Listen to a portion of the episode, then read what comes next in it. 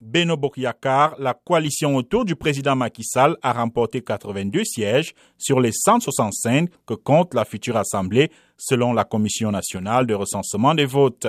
C'est une baisse par rapport aux 125 sièges qu'elle avait en 2017. Les coalitions d'opposition ont obtenu 80 sièges. La principale, Yewi Askanwi, qui signifie libérer le peuple en Wolof, avait formé une alliance avec Walou Sénégal ou Sauver le Sénégal, dirigée par l'ancien président Abdoulaye Wade. Elles ont remporté respectivement 56 et 24 sièges. Trois autres sièges ont été remportés par trois petites coalitions qui pourraient servir de faiseurs de roi.